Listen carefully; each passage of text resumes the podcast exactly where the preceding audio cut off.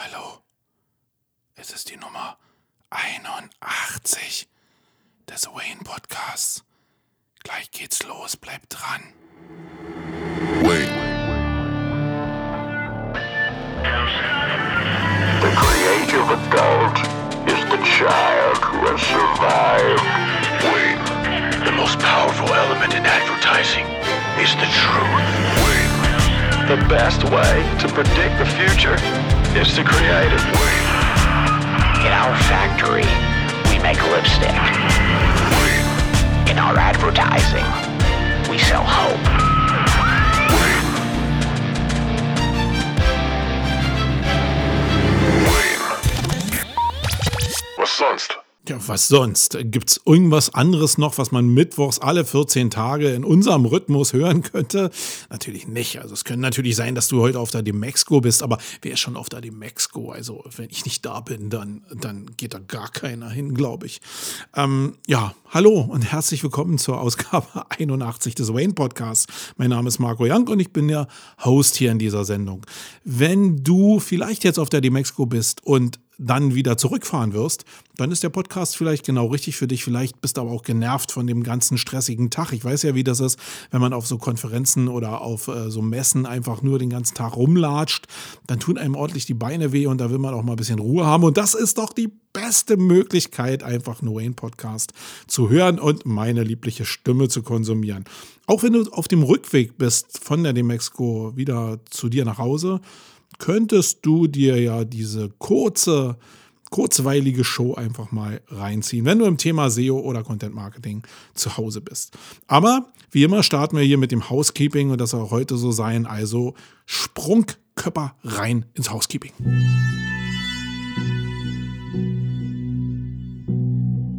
Glaubst du, Brain ist der Grund der Szene? Dann wird es Zeit für die Metaebene. Ah.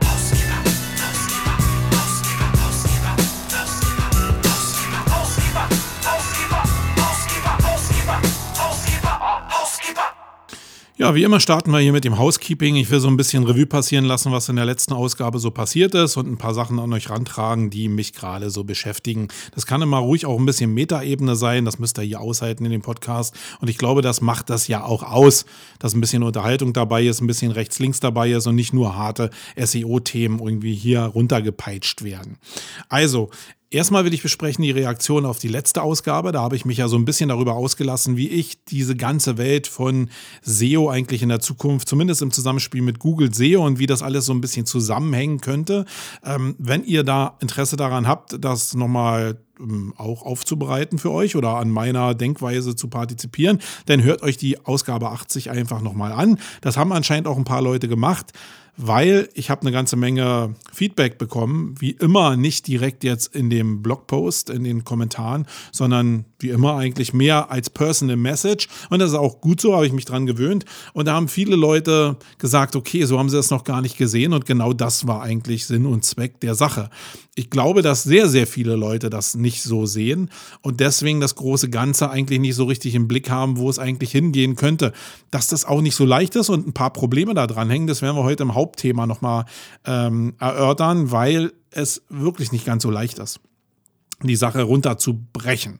Aber ich fand es sehr cool, dass ich euch ein paar neue Denkanstöße gerade in Richtung Bildersuche oder in, in, Richtung YouTube geben konnte, um zu verstehen, wie Sachen vielleicht zusammenhängen können, algorithmisch in einer von Google getriebenen und dominierten SEO-Welt. Also danke nochmals fürs Feedback und ähm, ich hoffe, dass ihr auch äh, bei der Ausgabe oder auch bei zukünftigen Ausgaben mir gerne immer ein bisschen Response zukommen lasst, weil das ist das, worum es geht. Also einseitig der Kommunikationskanal soll das hier nicht hundertprozentig werden, obwohl ich natürlich hier die Quasselstrippe bin und ihr die Konsumenten seid. Das wird sich nicht ändern, aber ihr habt diesen Feedback-Kanal, also nutzt den vielleicht. Dann will ich ein bisschen äh, in eigener Sache was ankündigen.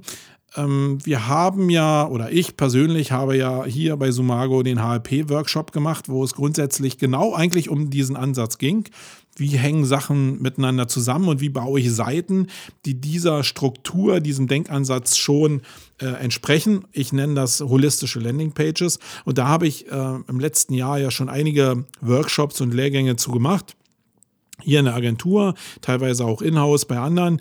Und ähm, ja, ähm, das will ich jetzt noch mal kurz steigern, weil ich habe mir überlegt in der Sommerpause, was mache ich mit diesem Workshop irgendwo, wo gehe ich hin mit den Leuten? Und ich glaube, dass es teilweise ja, und da kommen wir auch wieder am Hauptthema zu, ein bisschen zu weit weg von der Realität war, die ihr da draußen vielleicht in den, in den Inhouse-Abteilungen oder in den Agenturen oder für eure eigenen Projekte habt.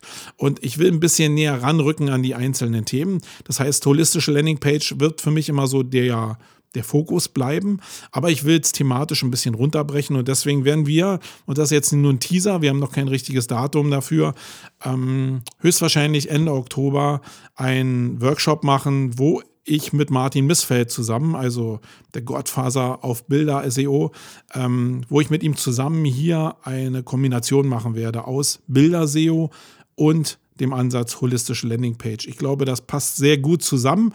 Es passt in manchen Teilen ähm, thematisch sehr gut zusammen, aber es passt vielleicht nicht menschlich so gut zusammen, weil wir doch schon unterschiedliche Sichtweisen haben. Und wenn ihr nach einem USP sucht, abseits von dem, wie erstelle ich jetzt irgendwie auch eine Internetseite oder lass mir bestätigen, dass ich das in der Vergangenheit schon richtig gemacht habe, glaube ich, spricht dieser Workshop auch Leute an, die einfach in der Spannung und in, den, in der Mehrdimensionaligkeit von diesem Workshop, gerade weil Martin und ich oh, ziemlich sture Charaktere sind und die auf, auf ihrer Meinung auch aus Erfahrungswissen beharren, dass das ziemlich spannend sein kann, vielleicht diese Perspektiven da einzusammeln. Ähm, wir werden auf der Sumago-Seite, auf der entsprechenden, nochmal darauf hinweisen. Wir werden auch in Facebook dazu Informationen nochmal rausgeben, wann denn der Termin wirklich ist. Ich kann euch schon sagen, der wird ähm, einen Tag gehen und der wird so daraus bestehen, dass äh, Martin dreieinhalb Stunden machen wird und ich dreieinhalb Stunden äh, machen werde. Und ähm, ja, und der wird 590 Euro kosten. Zwölf Teilnehmer maximal. Also die Sachen stehen fest und alles andere, also das Wichtigste eigentlich, das Datum, ähm, werde ich noch bekannt geben. Achso, in Berlin wird der Workshop sein. So wie wir das immer machen, wenn wir hier diese Margo-Workshops machen, nämlich direkt bei uns hier in den Barracks. So, dann kommen wir mal zur Demexco. Ich habe ja schon gesagt, ich wollte eigentlich zur Demexco fahren, habe mir nach einem Jahr Abstinenz mal gesagt, okay, ich muss mir mal wieder ein bisschen so die Welt angucken, wie andere Leute da draußen äh, aktiv sind im Online-Marketing, wie sie auch auf Konferenzen auftreten, wie sie auf Messen auftreten, gerade wie bei sowas wie der Demexco, eine Sache, die ja überhaupt nicht so preiswert ist und wo natürlich sich die Leute sehr viel Mühe geben, da entsprechende Leads und Sales zu machen. Ähm, und wie sie da auftreten, sowas finde ich immer mega interessant. Geht mir jetzt nicht so sehr um die Informationen, wie macht man jetzt in, SEO bestimmte Sachen, sondern es geht mir sehr stark darum, wie, ja, wie, wie Agenturen sich selbst aufstellen in diesem konkurrenzstarken Umfeld, den es im Bereich Online-Marketing natürlich gibt. Und deswegen wäre ich ganz gerne hingefahren. Ähm, hatte mir irgendwie vor Monaten auch schon einen Flug gebucht bei Ryanair.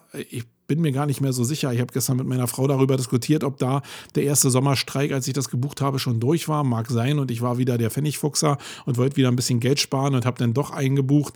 Ähm, ja, auf jeden Fall habe ich Ryanair gebucht und ähm, habe dann mir eigentlich, also nee, andersrum. Ich wollte eigentlich zwei, drei Tage da bleiben, also eigentlich vor, vor dem Dienstag anreisen, an dem Montag äh, noch ein bisschen die Networking-Sachen mitmachen und dann, nee, am Dienstag anreisen, genau, und am Mittwoch dann die Demexco machen und am Donnerstag in Ruhe wieder abreisen.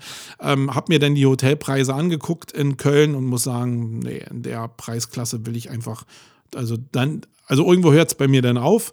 Und äh, bei 400, 500 Euro für ein stinknormales Hotelzimmer, das finde ich einfach too much und habe mir gedacht, okay, ich will aber unbedingt hin. Habe dann also einen Flug mehr rausgesucht, ja, fälschlicherweise bei Ryanair ähm, und habe gedacht, okay, ich fahre eigentlich heute am Mittwoch ähm, zur Demexco, fliege morgens hin, um 6.20 Uhr sollte, glaube ich, der Flug gehen und fliege am Nachmittag so um 20, äh, irgendwas am Abend, frühen Abend irgendwie wieder zurück. Ähm, nehme also nur die Stunden mit und schaffe mir da einfach einen Überblick, treffe noch ein paar lustige Leute, aber lasse die Sachen mit den Partys abends aus. Und dem wurde jetzt ein Strich, äh, ja, einfach, das wurde gestrichen.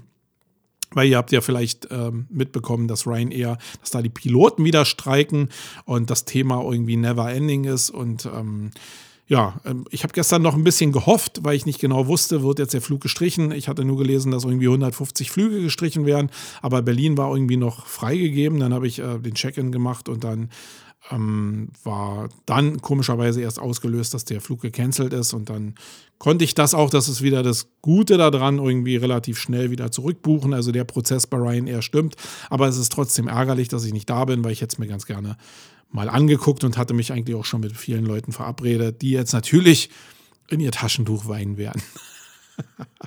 ja, so bin ich jetzt hier und kann den Podcast noch produzieren. Auch nicht schlecht, sonst wäre ich einen Tag später dran gewesen oder zwei. Äh, hätte aber noch ein paar Impressionen von der Demexco mitnehmen können. Ja, das zu dem Thema. Dann äh, noch eine allgemeine Sache die auch mehr Meta ist. Äh, ich will auf einen Podcast verweisen von ähm, der ähm, Felli und dem Markus Meurer. Äh, das sind ja die beiden, die so dieses ganze DNX-Thema bespielen, also die digitalen Nomaden. Eine Sache, die vor zwei, drei Jahren, glaube ich, mega Hype war.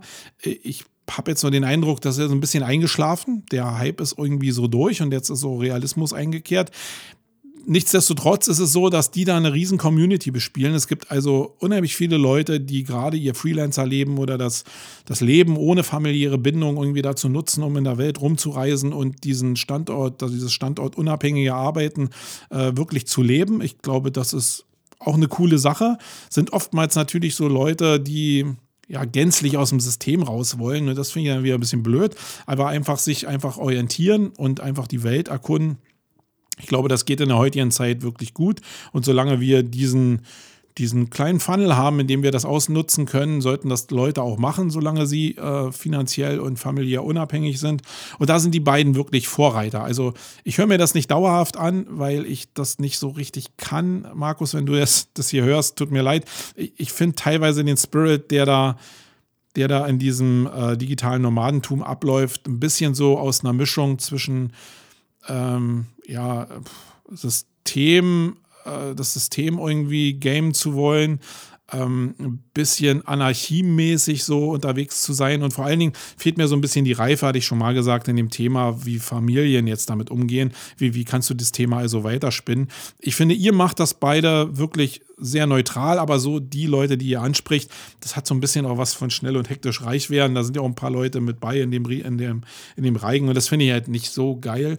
Aber davor will ich die beiden zumindest erstmal rausnehmen, weil von denen habe ich das noch nie erfahren. Gerade der Markus kommt ja auch so ein bisschen aus dem SEO-Bereich und äh, das ist bestimmt ein Freak, aber einer, der mit Herzblut dabei ist und der äh, wirklich da einen guten Job macht und die Community einfach wirklich super bespielt mit der Felli, die ich nicht persönlich kenne.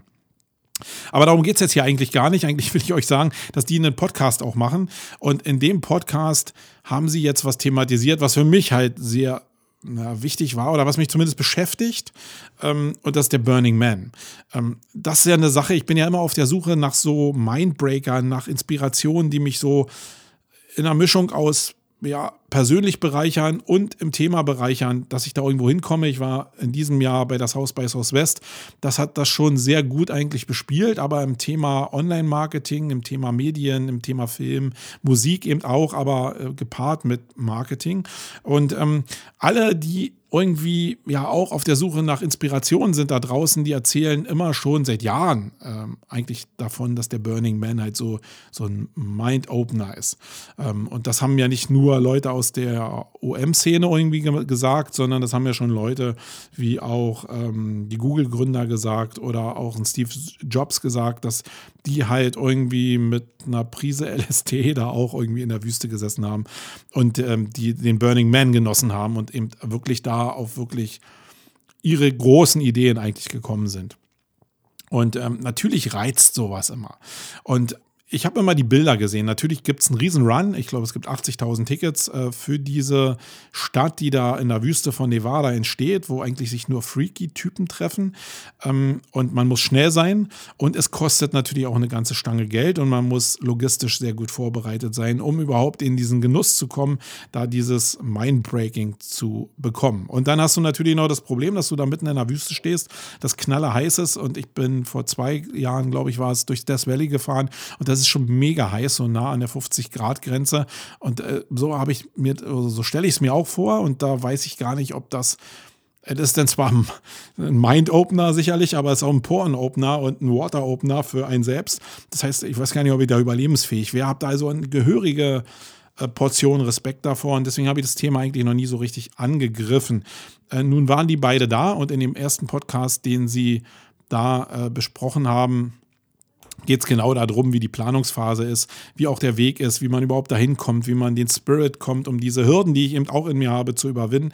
Ähm, und sind aber sehr geflasht. Das ist so das, was am Ende wieder dabei rauskommt. Also wenn man sie sprechen hört und sie hatten da so ein bisschen Abstand, waren in Las Vegas schon wieder und haben darüber gesprochen und da konnte man dieses Leuchten in den Augen förmlich durch den Podcast hören und das fand ich wirklich mega und hat mich wieder inspiriert ich frage mich immer noch, was ist da eigentlich, was einen inspiriert? Aber ich glaube, darum geht es eigentlich so. Einfach eine neue Herausforderung, eine neue Dimension zu bekommen.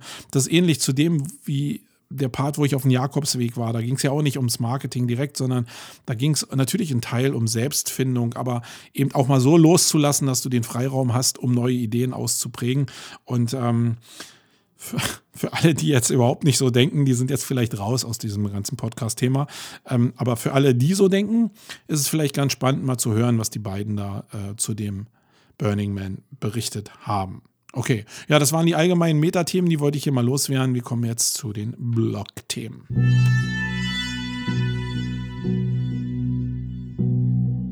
Coole Sets aus der Blogosphäre, angerührt für die Legionäre. Oh.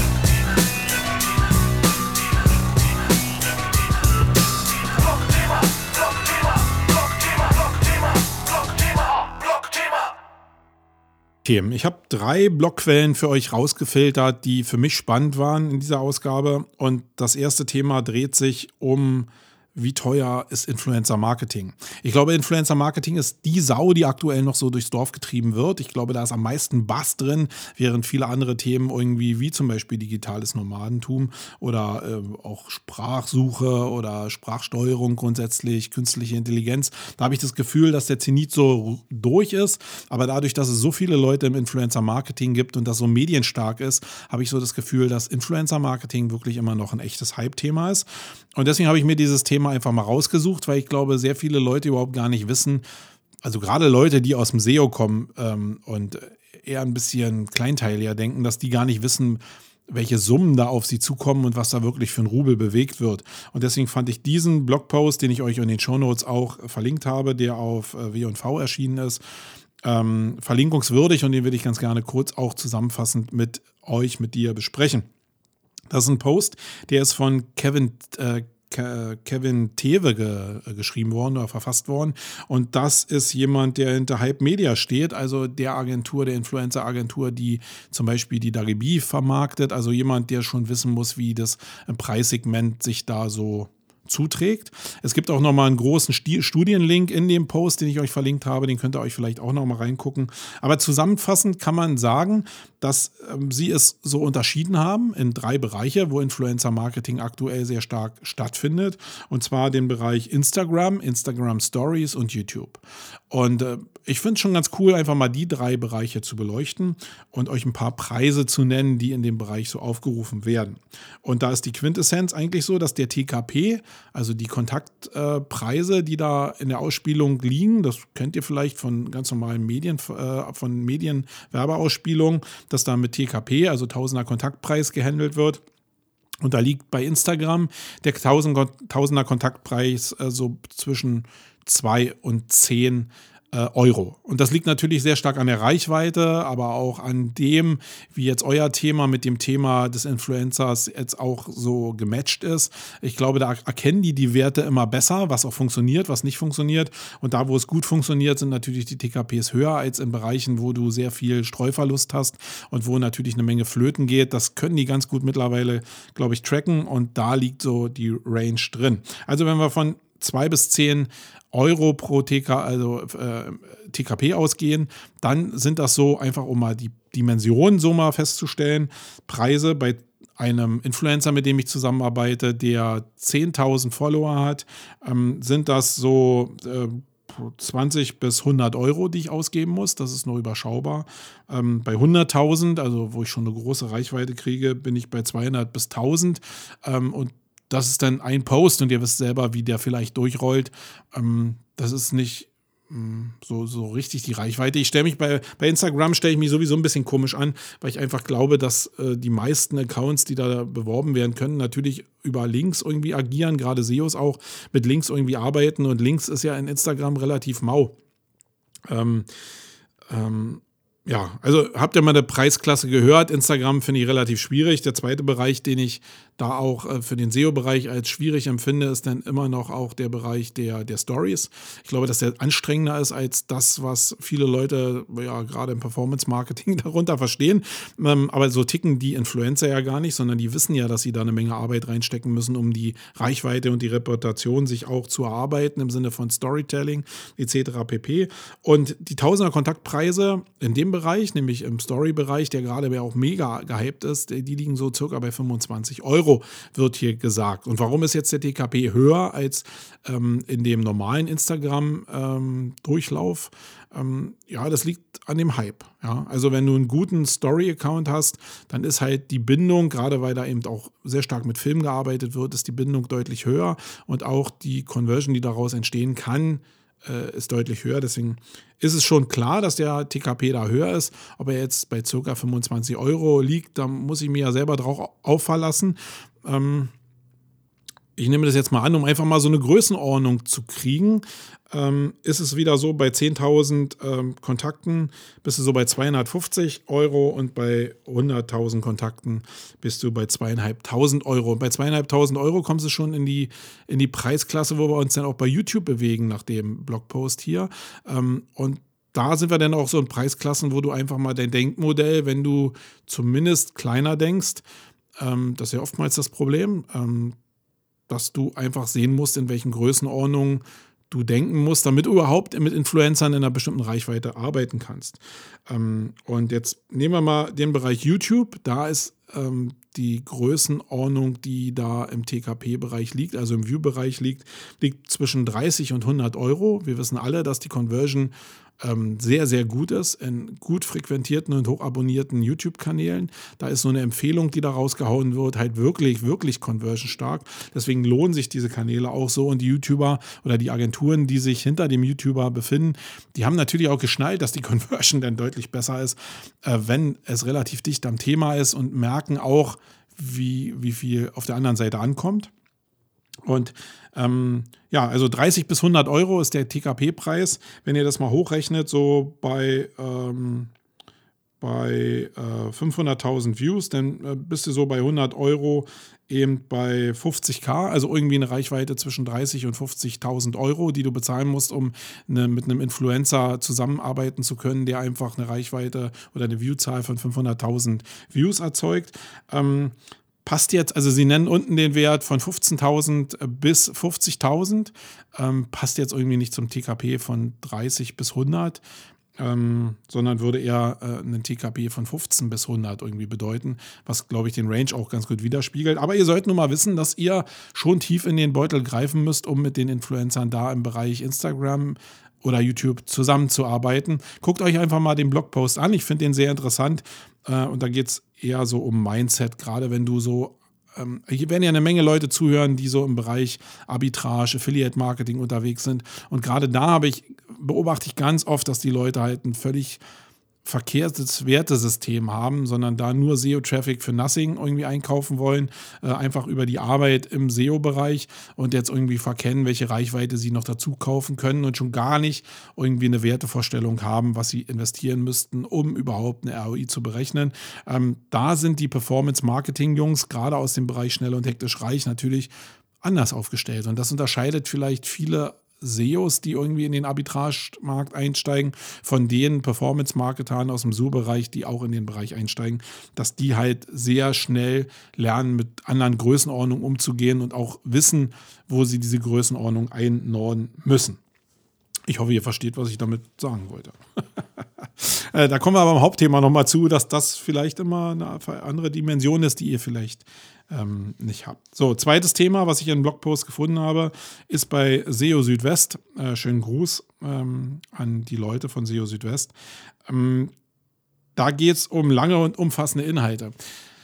John Müller hat wieder was gesagt und ähm, SEO Südwest fasst ja immer diese, alles was John Müller sagt oder was irgendeiner bei Google sagt oder was in Hangouts gesagt wird, immer sehr gut zusammen.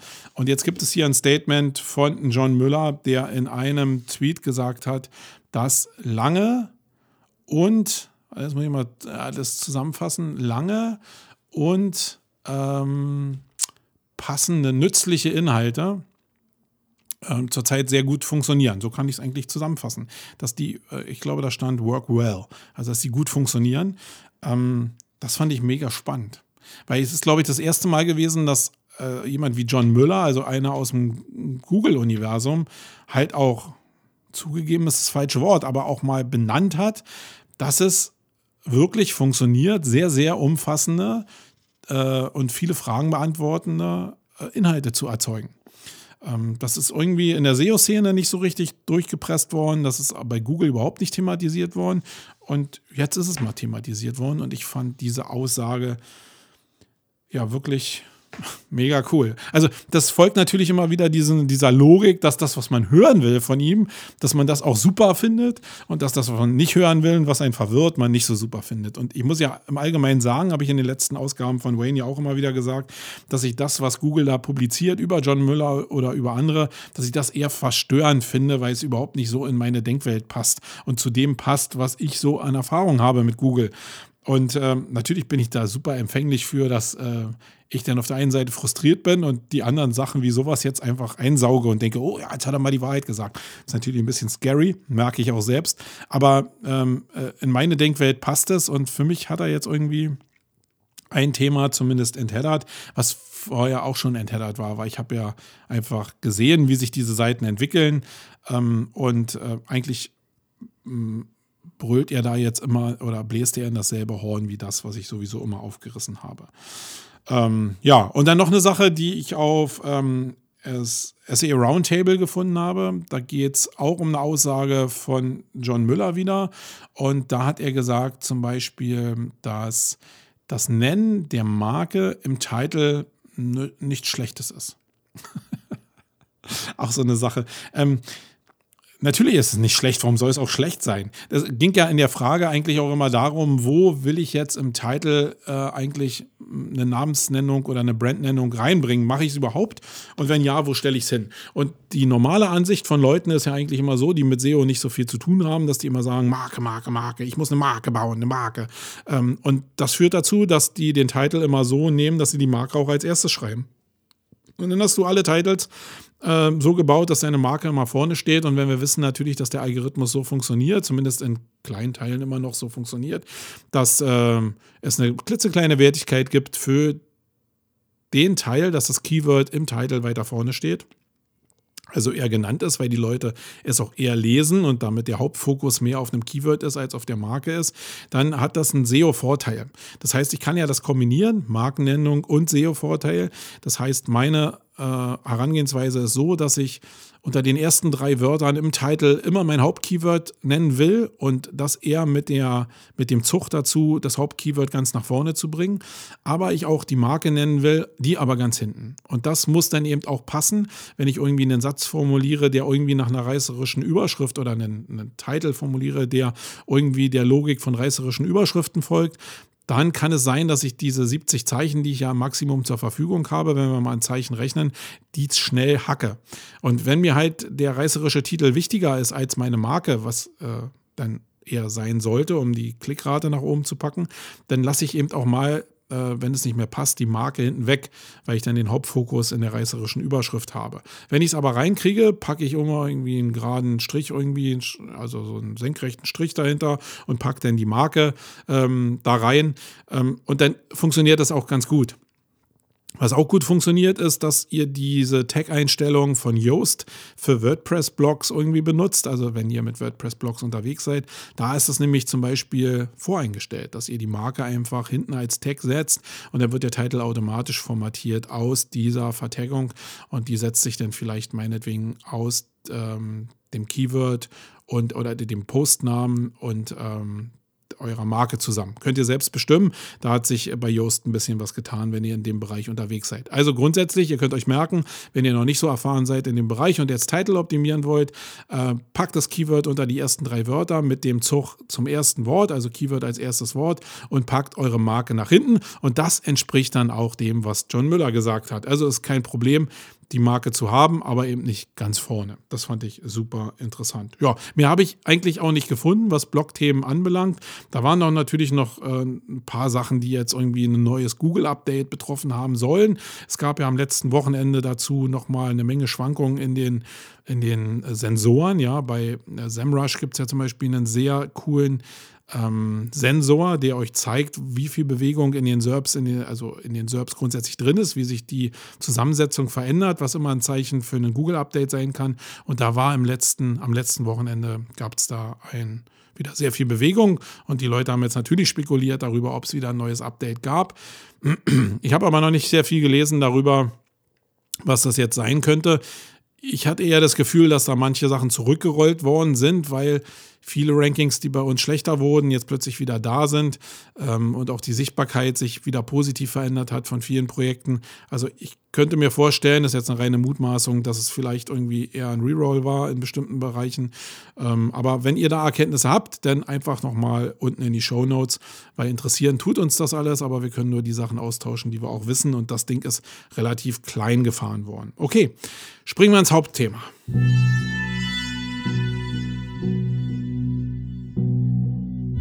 Groß wie eine Daisy Cutter. Sei bereit für das Main-Geschnatter. Ah.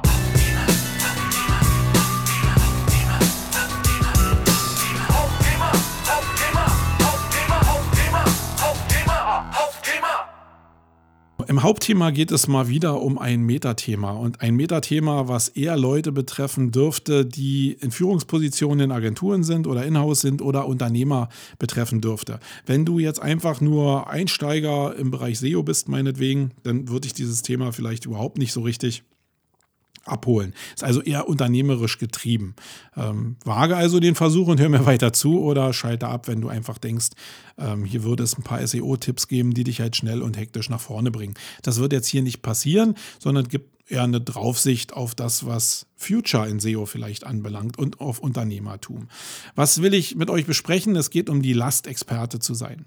Und ich habe ja schon gesagt, es geht nicht darum, Experte zu werden. Das ist natürlich schon ein Riesenweg und setzt voraus, dass du ne, auf jeden Fall dich mit einem Thema auseinandersetzt und intensiv beschäftigst, damit man dir auch abkauft, dass du dich zum Experten in dem Bereich entwickelst.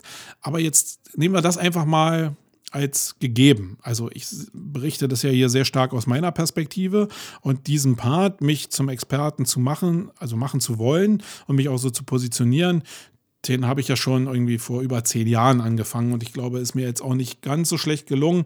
Äh, in bestimmten Bereichen mehr, in bestimmten Bereichen weniger. Ähm, aber ich glaube, als Experte werde ich in bestimmten Bereichen schon wahrgenommen. Das heißt, ich habe ein ganz anderes Problem und das ist das Problem, wie diese Denke des Expertentums, äh, was es für Auswirkungen hat. Und jetzt spiele ich das mal bei euch einfach so ein bisschen durch. Als Experte guckst du nicht immer nur in die Gegenwart, was funktioniert jetzt, sondern gerade ich als Experte gucke sehr stark in die Zukunft. Also vielleicht den Bereich ein, drei oder fünf Jahre in der Zukunft. Ich weiß, fünf Jahre ist schon relativ schwer im Bereich Online-Marketing und SEO, aber da gucke ich hin und das hat natürlich auch eine gewisse Bewandtnis. Erstmal, dass ich verstehen will, wie Google vielleicht denkt und wie das große Ganze im Online-Marketing funktioniert. Das ist so ein grundsätzlicher Need und ich erkenne da halt immer mehr, dass sehr viele Parts zusammengehören und auch in der Google-Denke zusammengehören. Ähm, und ich habe noch eine andere Perspektive, nämlich äh, diese, dieses Vorausdenken ähm, suggestiert mir so ein bisschen äh, oder gibt mir die Sicherheit, dass ich mit der Agentur auch in fünf, drei oder fünf Jahren mich noch so positionieren kann, dass ich noch Umsätze erwirtschaften kann, die den ganzen Apparat hier wenigstens tragen oder eben auch nach vorne tragen. Und das hat eine ganz einfache Logik, nämlich ich will finanziell weiterhin äh, abgesichert sein. Ich will nicht irgendwann nach Hause kommen meiner Familie erzählen müssen, hey, ich habe den Karren hier an der Wand gefahren, äh, gerade vielleicht aus meiner Position raus, dass ich irgendwann mal Polizist war und diesen sicheren Job an den Nagel gehangen habe, habe ich schon mal berichtet. Ich brauche diese Sicherheit und deswegen gucke ich sehr stark in die Zukunft, was eigentlich jeder so machen sollte, vielleicht nicht aus dem Beweggrund, den ich gerade geschildert habe, aber vielleicht auch aus dem Beweggrund. So, jetzt ist da ja grundsätzlich nichts Schlimmes dran. Einfach eine Prognose für die Zukunft zu wagen, ist ja völlig okay. Aber ähm, das kostet sehr viel Kraft und wenn der Körper und das Gehirn sehr viel Kraft in eine bestimmte Richtung lenkt, dann wisst ihr selber, wie so ein Gehirn, wie so ein Körper funktioniert. Man fokussiert sich dann sehr stark in diese Richtung. Und dann bleibt man oftmals auch hängen in dieser Richtung und versteift sich da drin und gibt noch mehr Kraft in diese Richtung zu gucken, was in der Zukunft ist. Und vergisst dabei mal, und da sind wir jetzt bei dem Hauptproblem eigentlich, wo die Zielgruppe, die ich eigentlich ansprechen will, und das betrifft alle Märkte eigentlich, wo man sich als Experte positionieren kann. Das hat jetzt nicht so viel mit SEO zu tun. Ähm, verliert so ein bisschen die Zielgruppe aus den Augen, die man eigentlich ja ähm, vielleicht als Kunden haben will.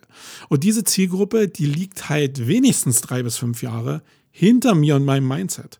Und das kann ein deutliches Problem sein, wenn ich halt einfach immer vorne wegrenne, mich als Experte positioniere und dann nicht merke, und das passiert ja automatisch aus dem Spaß daraus vielleicht ähm, nicht merke, dass ich die Leute, die ich eigentlich erreichen will, nicht mehr erreiche, weil ich so weit weg bin von dem Thema und die sagen, ja, das äh, schon verstehe ich, aber es ist nicht meine Baustelle zurzeit. Ich habe ganz andere Probleme.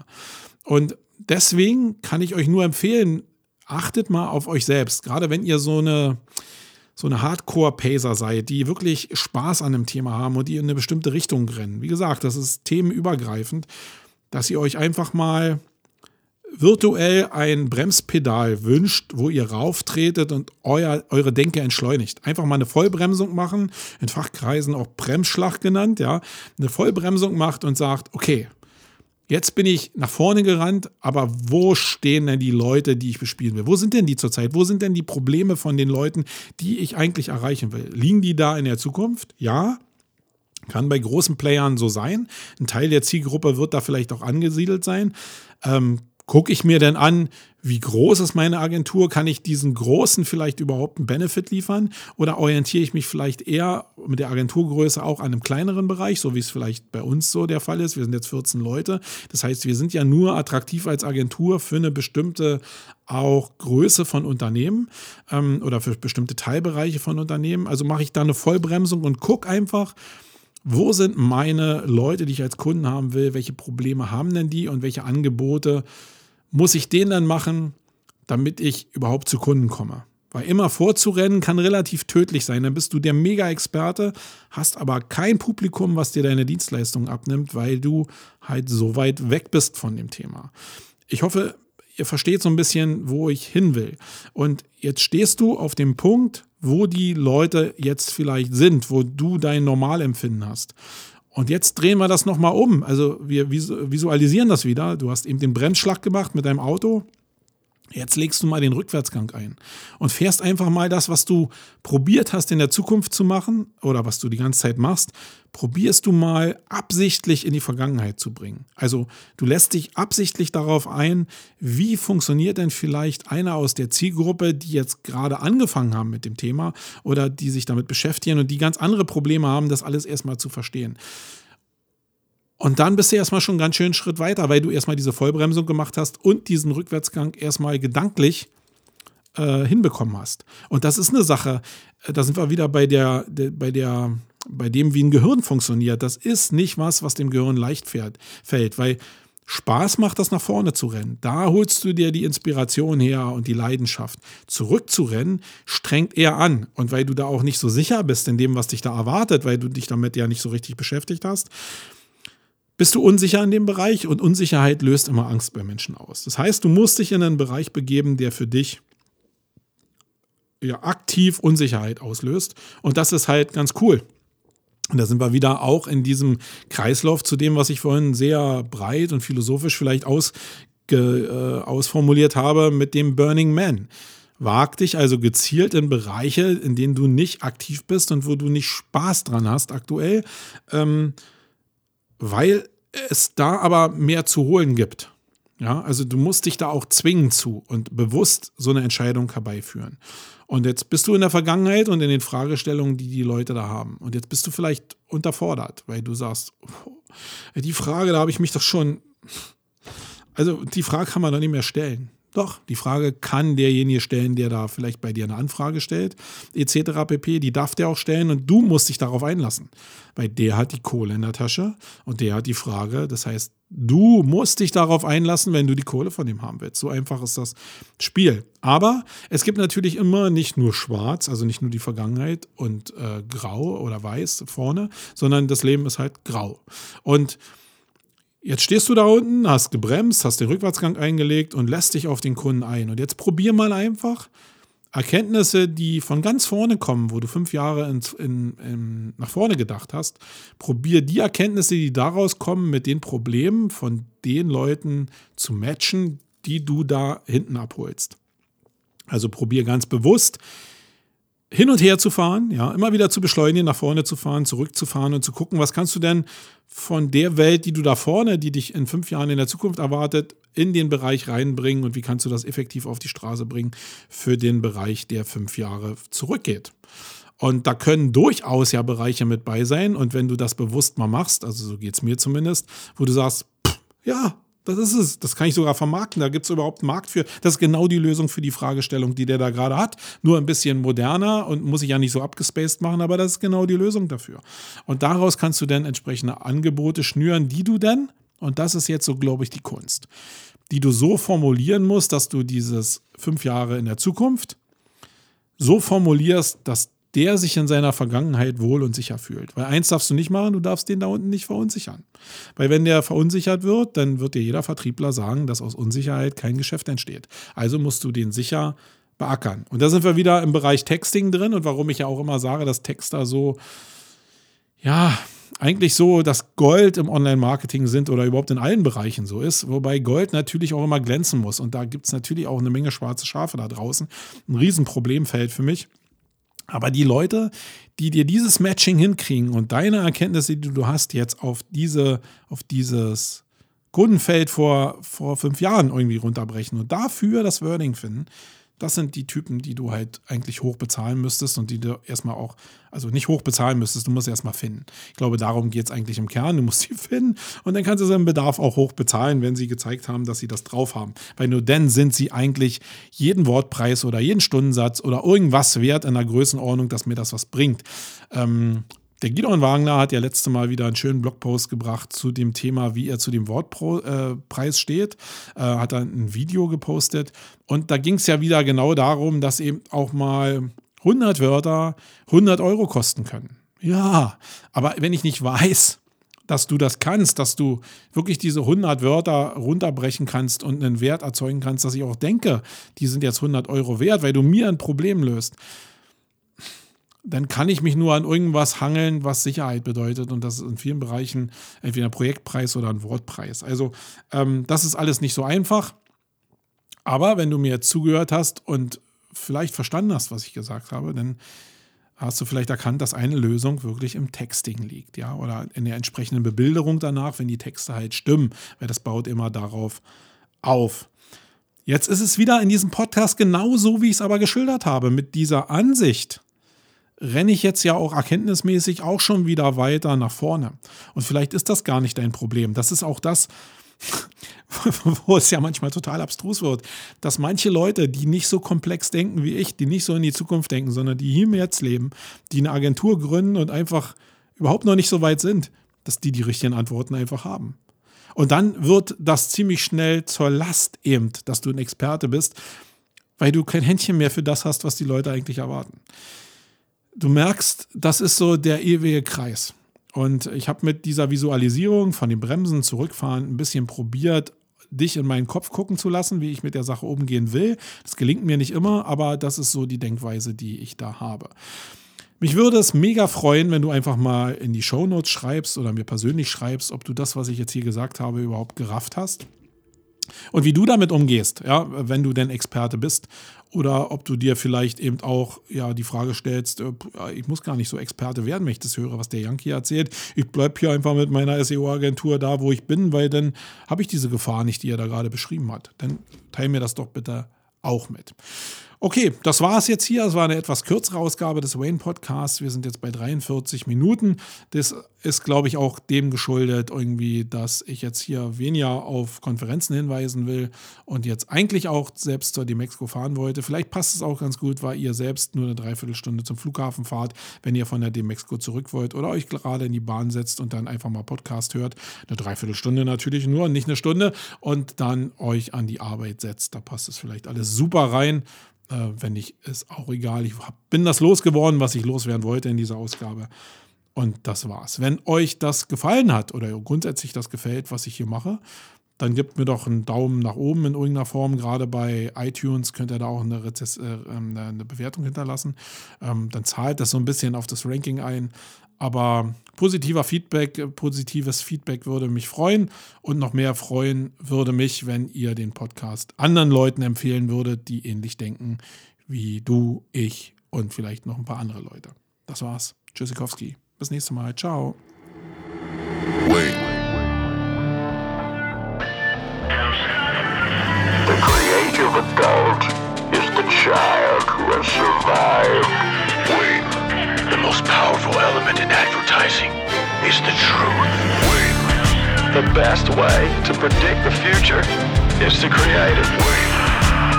In our factory, we make lipstick. In our advertising, we sell hope.